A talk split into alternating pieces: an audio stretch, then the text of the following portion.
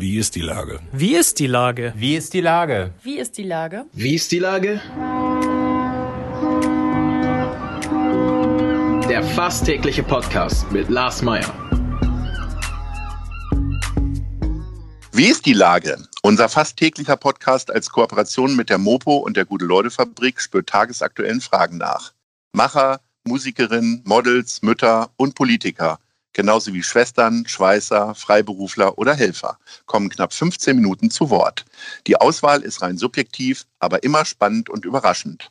Mein Name ist Lars Meyer und ich rufe fast täglich gute Leute an. Unser Partner, der das diese Woche möglich macht, ist Meierlikör, jetzt als Doppelpack in der Pflegedition, weil doppelt pflegt besser. Das war Werbung. Heute befrage ich den SPD-Bürgerschaftsabgeordneten und Vorstand von Mensch Hamburg, Arne Platzbecker. Ahoi Arne. Moin, Lars. Lieber Arne, 1.035.800 Euro hat Mensch Hamburg e.V. innerhalb eines Jahres für die Hamburger Kultur eingesammelt. Aktuell durch das Projekt Einer kommt 21, also die Show aus mindestens acht Kulturstätten, hat 280.500 Euro eingebracht. Wie haben wir diese Summen einzuordnen, außer dass sie tatsächlich ja unglaublich sind? Ja, wir sind auch wirklich überwältigt als Verein, dass äh, so viel Geld zusammengekommen ist für die Kulturschaffenden in Hamburg. Wir haben äh, letztes Jahr nur ungefähr 60.000 mit dem Festival einer kommt machen können. Dieses Jahr jetzt das Vierfache. Das ist wirklich der Wahnsinn und das zeigt einfach auch, wie viele Hamburgerinnen und Hamburger und natürlich auch welche von außerhalb Hamburgs konnten ja Tickets erwerben und sich dieses wunderbare Festival angucken, äh, tatsächlich Interesse an Kultur haben und auch die Kultur so in ihrer Vielfalt erhalten wollen. Also wir sind, wir sind wirklich sprachlos gewesen, als wir die Summe gehört haben und insgesamt haben wir über eine Million eingesammelt. Äh, genauer gesagt eine Million 35.800 Euro für die Kultur in Hamburg und das ist äh, eine unglaubliche unglaubliche Summe. Davon ist ja jetzt eine Menge Kohle schon letztes Jahr ausbezahlt worden. Ich, äh, ungefähr sind es, glaube ich, 400.000 Euro, die wir dieses Jahr wieder ausschütten können. Äh, Gibt es denn Anträge? Es gibt ganz viele Anträge. Wir haben äh, um die 350, 400 Anträge von kleinen Künstlern, von kleinen Projekten, von Tanzgruppen, von Leuten, die einfach über ein Jahr nicht auftreten konnten und die Fixkosten weiterliefen und die das eben dann nicht bezahlt bekommen haben. Aber auch für Sachen, wo sich Leute äh, jetzt neue Sachen kaufen wollen, weil sie jetzt ein neues Projekt machen und so weiter, für Ausrüstung. Und doch, wir haben eine ganze Menge an Anträgen. Also wir kriegen das Geld wirklich los. Da bin ich sicher. Das ist äh, sehr, sehr schön. Du hast ja die Show schon angesprochen.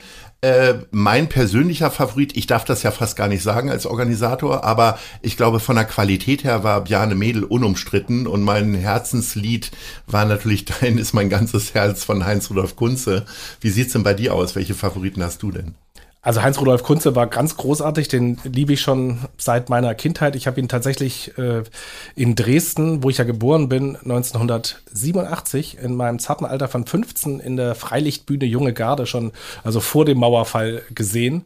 Äh, das war so mein allererstes äh, ja, Konzerterlebnis. Und das war wirklich ganz, ganz großartig. Deswegen habe ich mich sehr gefreut, dass er dieses Jahr mitgemacht hat.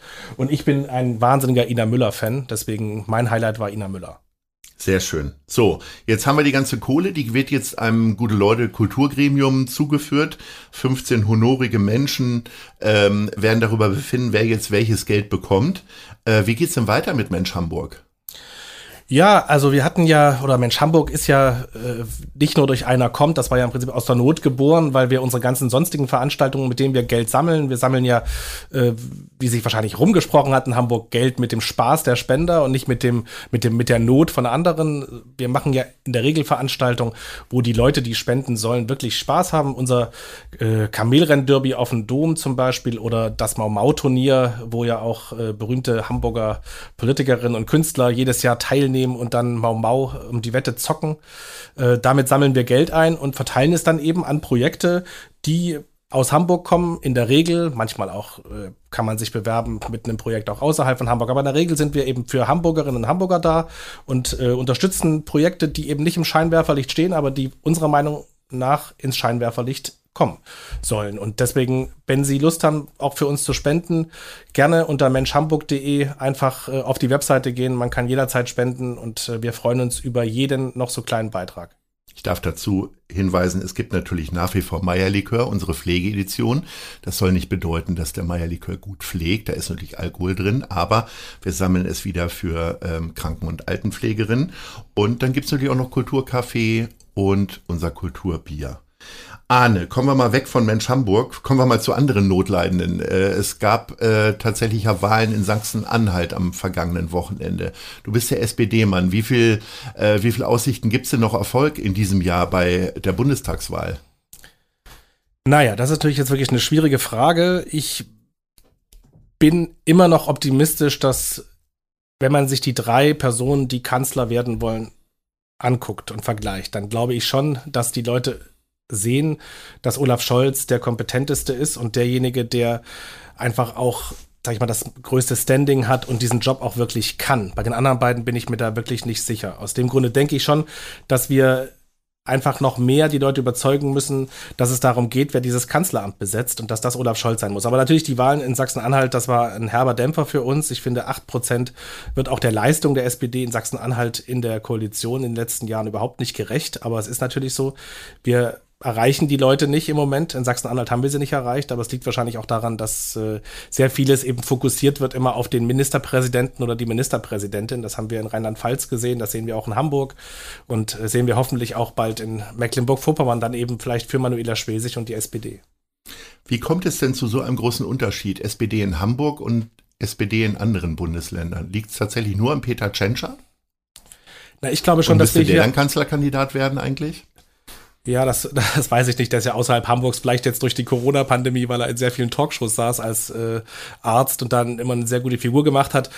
Glaube ich, dass es, ähm, dass wir hier in Hamburg wirklich eine Großstadtpartei sind und äh, sehr verwurzelt in der, in der Hansestadt und eben auch vieles abdecken. Wir decken vielleicht eben in den ländlichen Gebieten es nicht mehr so ab. Wir, wir, wir kriegen dieses Spagat vielleicht nicht mehr hin zwischen einerseits Umweltschutz und Partei für kleine Leute, wirtschaftliche Kompetenz und äh, dann eben auch für die soziale Gerechtigkeit zu stehen. Ich glaube, dieses Spagat ist einfach aufgrund der Aufsplitterung auch der Parteienlandschaft äh, sehr, sehr schwierig geworden. Und das schadet uns und äh, der Begriff Volkspartei ist heute schwieriger zu erreichen für die SPD, als es vielleicht noch vor 20 Jahren war. Und in Hamburg, denke ich, kriegen wir das eben hin, dieses Spagat. Man traut uns sowohl die soziale Gerechtigkeit zu, mit unserem Wohnungsbauprogramm zum Beispiel, aber eben auch die wirtschaftliche Kompetenz. Das ist, denke ich, schon einmalig. Ihr habt in der letzten Woche in der Bürgerschaft Haushaltsverhandlungen gehabt. Wie kann ich mir das denn grundsätzlich vorstellen? Du sollst jetzt keine Details irgendwie erklären, die würde ich wahrscheinlich eh nicht verstehen. Aber äh, wie sehr wird da im Hintergrund und im Vorfeld äh, gearbeitet und müsst ihr dann nur noch abnicken oder wird da tatsächlich nochmal richtig diskutiert? Also so ein bisschen ist es ja immer mal wieder durchgekommen, dass um den Sozialetat noch lange diskutiert wurde. Wie war das insgesamt? Es wird schon diskutiert, aber die Grundprinzipien stehen natürlich vorher fest. Und zwar werden die in den Ausschüssen beraten.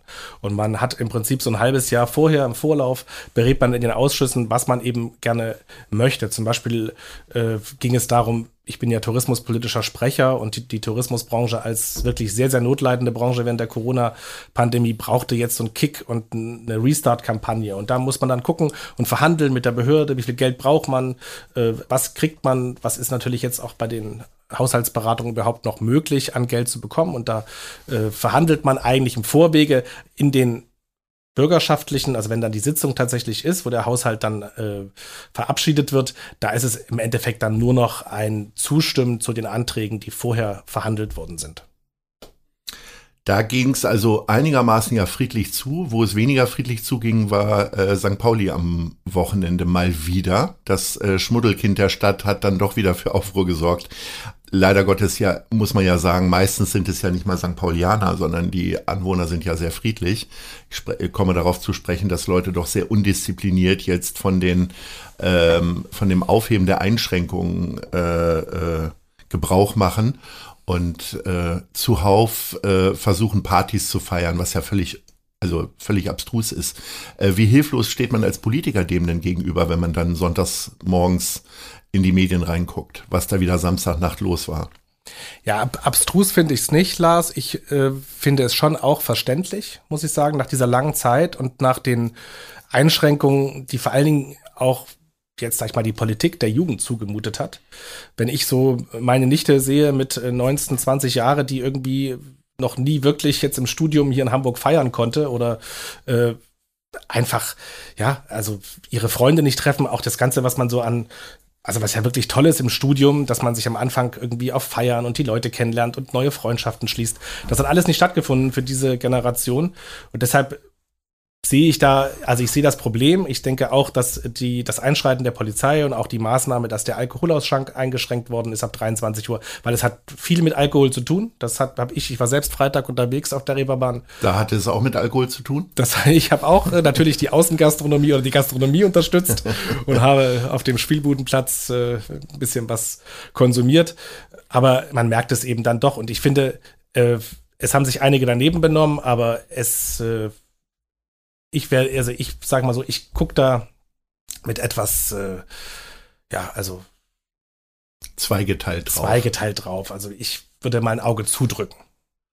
Okay, aber trotzdem ist es ja so, ähm, es ist ja nicht nur unsinnig, sich mit so vielen Leuten irgendwie da so frei zu bewegen, sondern dann auch noch äh, gegen das Einschreiten der Polizei mit Flaschenwürfen oder äh, Prügeleien irgendwie zu reagieren. Ja, das geht natürlich gar nicht. Diese äh, Sachen, wo dann auch die Polizei räumen müsste, das ist einfach, äh, das ist der Wahnsinn. Das muss man auch wirklich sagen. Das verurteile ich ganz, ganz, äh, ganz, ganz klar. Und äh, wenn die Polizei angegriffen wird, wo sie die Maßnahmen der Politik durchsetzt, das geht überhaupt nicht. Du bist ja viel im Gespräch, äh, bist viel unterwegs, also ja nicht nur freitagsabends auf dem Spielbudenplatz, sondern im Gespräch mit den Gastronomen. Wie ist denn da so die Lage bei denen? Fühlen die sich jetzt irgendwie gut repräsentiert und die Hoffnungen sind gut oder einigen ging es dann zu früh los, den anderen ging es zu spät los? Wie, wie, wie, was für einen Eindruck hast du? Das ist so, wie du sagst. Äh, ich glaube, die Kommunikation war ein bisschen schwierig jetzt bei der Wiedereröffnung, weil es dann doch sehr, sehr, sehr schnell kam und viele davon irgendwie ein bisschen überrumpelt waren.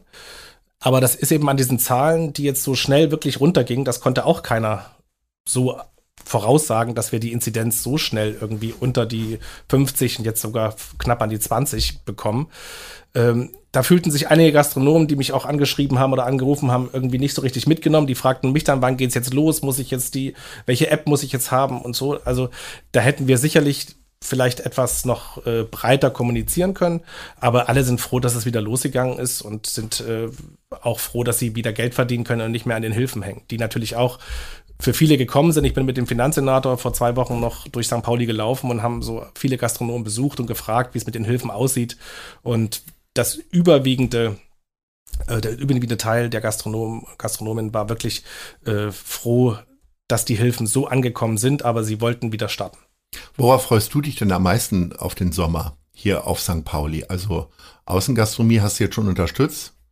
Kultursommer? Ich freue mich auf den Kultursommer. Das ist ein wahnsinniges Projekt. Ich hoffe, dass wir davon ganz viel umsetzen können und dass wir ganz vielen Künstlerinnen und Künstlern die Chance geben, endlich wieder aufzutreten vor Publikum und wieder klatschen zu hören. Das ist ganz, ganz wichtig äh, für auch viele Freunde, die ich auf St. Pauli habe. Und natürlich auch die Tontechniker und die Lichtleute, die alle dazugehören und die alle jetzt irgendwie anderthalb Jahre in andere Jobs gedrängt worden sind. Ne? Und darauf freue ich mich ganz besonders, also Musik auch wieder live zu erleben. Ich freue mich auch ehrlicherweise, das werde ich bald machen, die erste Barkassenfahrt das äh, liebe ich immer, wenn man Besuch kriegt. Ja.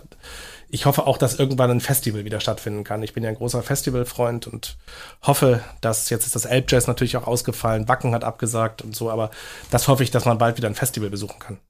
Sehr schön, lieber Arne. Vielen Dank für das Gespräch. Ich drücke dir die Daumen, dass du all das erleben kannst im kommenden Sommer und sage Ahoi. Ahoi, danke. Dieser Podcast ist eine Produktion der Gute-Leute-Fabrik und der Hamburger Morgenpost.